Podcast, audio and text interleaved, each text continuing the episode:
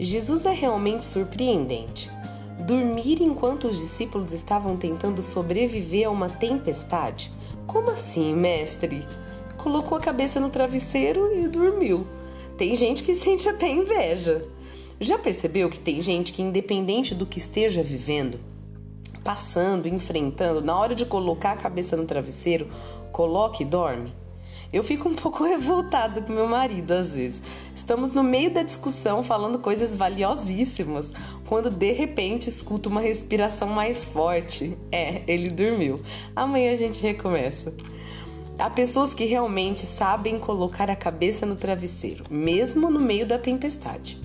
Jesus sabia que tinha hora para tudo, e o repouso dele ali não era descaso.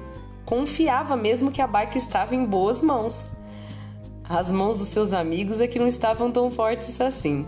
Tremeram muito ao ver o tamanho das ondas e resolveram acordar o Senhor.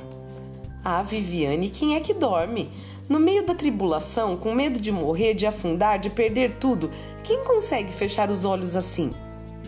Os que repousam sabem bem da lição do Salmo 127. Aos seus amados dá enquanto dormem.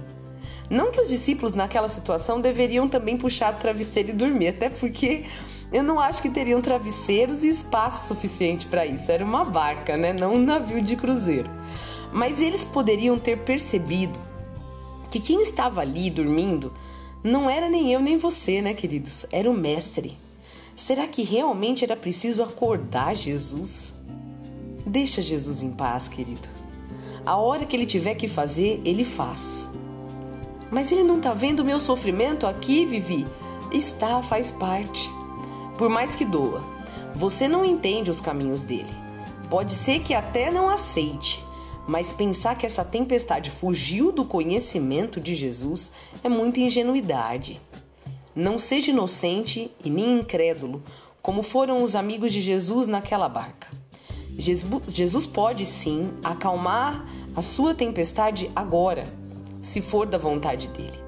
Mas se você precisar remar um pouco mais na tempestade para entender que não é tão especialista assim, ele vai continuar dormindo um pouco até você aprender e assimilar a lição todinha. Quem será que está realmente dormindo? Acorda, querido. Fique esperto que a tempestade está rolando e Jesus confiou que você daria conta. Ele não vai deixar a barquinha afundar, ele está com você. Mas se ainda não agiu, é porque ainda não estava na hora dele, só na sua por enquanto. Quero um conselho para hoje, de alguém que está dentro desta mesma barca. Pede o travesseiro dele emprestado. Encosta sua cabeça aí e dorme um pouco. Já está tarde, amanhã é um outro dia e vai amanhecer um lindo sol. Boa noite.